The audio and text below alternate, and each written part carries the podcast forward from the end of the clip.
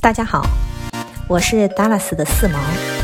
呃，今天非常开心，受北美房产学堂的邀请，然后呢，今天在这里跟大家做一些从中国到美国，从四川成都遇上美国的达拉斯，啊，像这样不同的我生活过的不同的场景、不同的城市，来为大家做一些我来到美国两年半的更多的对一些地产，还有以及呃一些投资方面的一些分享。那我还是要先跟大家讲一讲我的背景介绍吧。呃，话说呢，我是一个在天府之国土生土长的成都妹子，活了半辈子，读书。工作都没离开过舒适安逸的成都。由于孩子的教育呢，我不得不放弃了在国内舒适的人脉圈、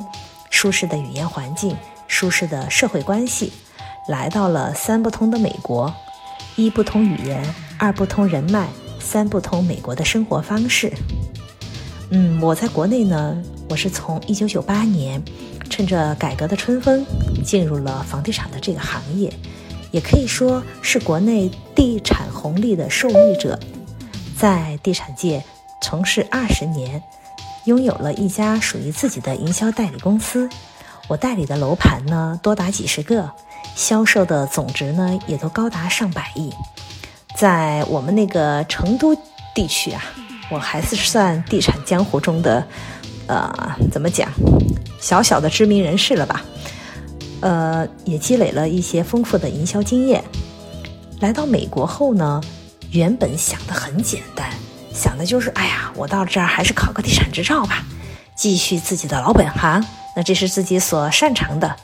结果来了这儿，现实给了我重重的一棒，因为我的英语啊，远远超出了我对自己英语的认知。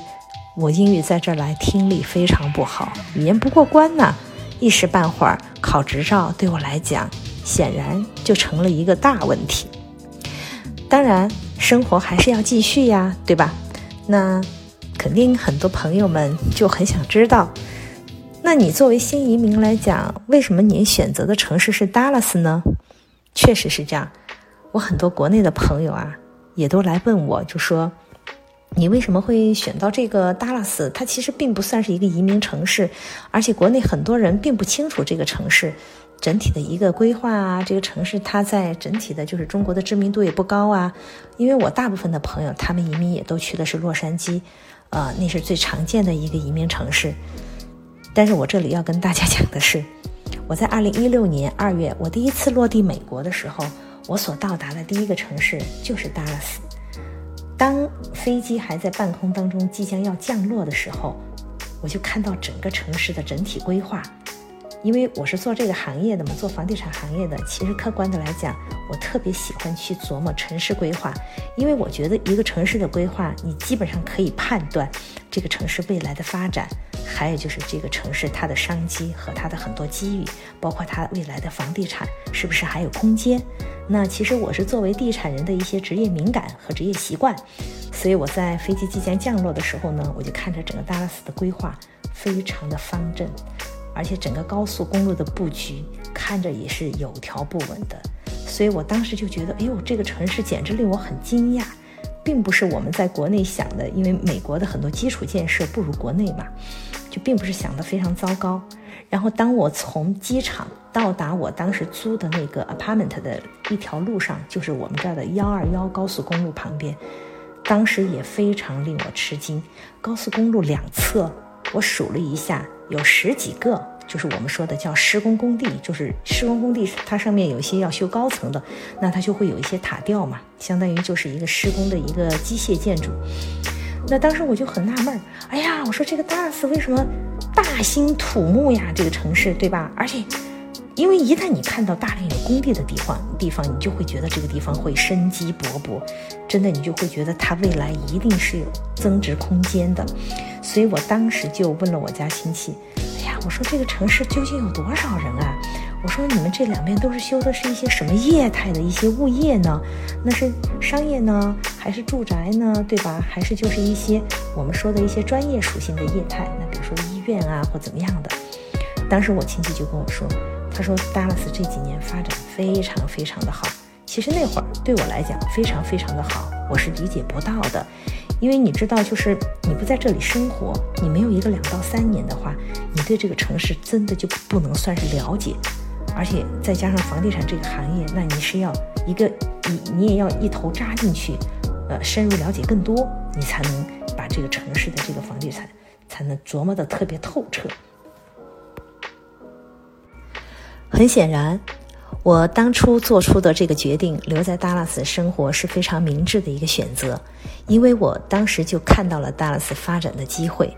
所以在这两年半的时间里，啊，我在达拉斯呢也有投资，我在这边呢就是也买了一块土地，当时嘛想的就是自己是一个喜欢折腾的人，我并不愿意就是去当一个传统的收租婆。因为那个时候，我觉得我要是仅仅是靠去收一些租金来生活的话呢，那我不能算对整个房地产有更多的了解。所以我在二零一八年的时候，我购入了一块商业土地。那这块土地呢，我们现在呢也正在做一些 rezoning。呃，在这个过程当中呢，我是深刻感受到了中国和美国房地产的不同。那我们先就说就开发这个环节吧。其实，在商业地产这块呢，我觉得。其实，在美国的话，我就觉得第一个门槛比较低，不是很高。因为在国内，我们知道你要购买土地的话，其实国内是反过来的。在中国的话，是修建费用比土地费用更便宜；在美国是土地费用便宜，但是它的修建费用反而往往是土地费用的四倍到五倍，甚至有些时候是高达六倍。那在这个上面是不同的。那第二个呢？就是土地的灵活使用度上，因为在国内的话，如果你购买这样的商业用途的土地，你要去改它的一些规划是非常非常困难的，而且你在修建和销售的这种自由度上，那也是被受限制，非常非常多的限制。但是在美国的话呢，如果您购买的这个土地，首先你自己按照城市大的这个呃规划，它的这个大的总理来呢，原则上你也不用去动太多，但是呢，你在中间你可以划分不同的 lot。进行分期分期的销售，这样呢也可以实现你的一些现金流的一些回笼。那所以我觉得在这方面它的灵活度是非常好的。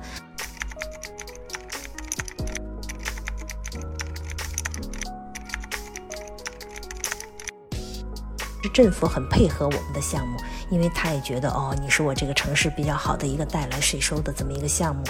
然后呢，也给城市带来一些更多的业态。那其实我们这个项目对他来讲是产生好处的，但是呢，唯一一个缺点就是这边所有政府走流程、办程序什么的，那速度啊，真的又比国内又太慢，慢太多了。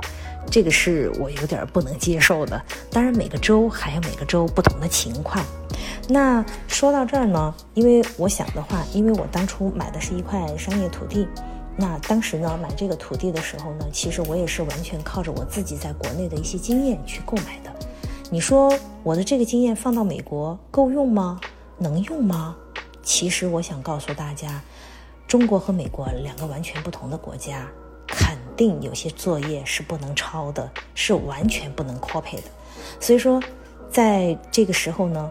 我就总结了一下中国和美国房地产的一些对比。实际上，我们可以知道，在中国房产投资呢，其实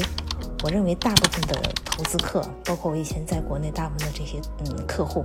他们实际上都是靠着雄厚的资金实力，那可以在房地产里面啊斩获非常大。但是在美国哈，我就发现它有一个现象，完全就跟国内不一样。第一个，美国的房地产的市场经济它是非常自由的，政府对这个就是整个房地产的运行，它管控没有那么多。然后呢，大部分都是靠自我的判断、数据分析、网络数据供应平台的一些多样化、信息的一些透明化。然后呢，投资客呢，大部分的都是通过自身能力的提高，寻找多渠道的合作伙伴，门槛比较低。大钱有大的投资项目，小钱有小钱的一些啊玩法，所以我觉得在美国其实做房地产投资呢，乐趣比中国多多了去了。既然说到了美国投资地产的玩法多多了去了，那我一定要给大家做一个比较，因为呢，在中国投资地产，我们大家都知道它的形式呢其实是比较单一的。我们就两种形式，要么就是商铺，要么就是住宅。这两个唯一的区别，一个是四十年，一个是七十年，对吧？那其实从这两个的收益来讲呢，有可能商业的收益感觉正现金流要比住宅的高一点点，但是实际上。就这两种形式的投资呢，我们都会发现它前期投入的资金比较高，银行的杠杆利用率并不高，正现金流也不高。它唯一的优势就是在进行二次交易的时候能产生的溢价值比较高。但是由于国内这几年限售，它要求了你售出的时间的周期，所以你整个投入资金的周转率就显得比较低了。但是在美国，我们则可以通过。投资单套房屋靠租金收入产生正现金流，也可以买一套老旧便宜的房屋，通过翻新实现房屋的二次价值，再次出售实现局部利益，还可以通过银行贷款将翻新房屋的价值增长贷款出来，进行下一套投资房的运作。当然，在美国，我们除了啊，普通的这种 single family house 的投资，还有 apartment 的投资，还有商业的 shopping center 的投资，warehouse note 的投资。那总之，我这个在国内运作了多个大型楼盘的地产人，到了美国，完全更新了我的地产理念。我才发现，美国的房产市场如此宽阔，业态如此之多。无论什么时候、什么地点，只要你愿意投入，你愿意去琢磨，市场永远都有机会。我刚刚说了这么多的门道，我相信听到的朋友都很吃惊吧？你怎么会在这么短的时间都琢磨出那么多道道来？我自己也很吃惊。其实，这些我所知道的地产的知识和信息呀，都受益于咱们这个北美房产学堂。我就两个月的时间，可以让我给大家分享这么多。当然，我在美国房产投资的这个道路才刚刚开启，相信后面的过程和经历一定会丰富而精彩。如果大家还有兴趣知道我未来的这个投资的心路历程，那请大家继续关注我，我会不断的给大家进行分享。那今天我就分享到这儿吧，谢谢大家。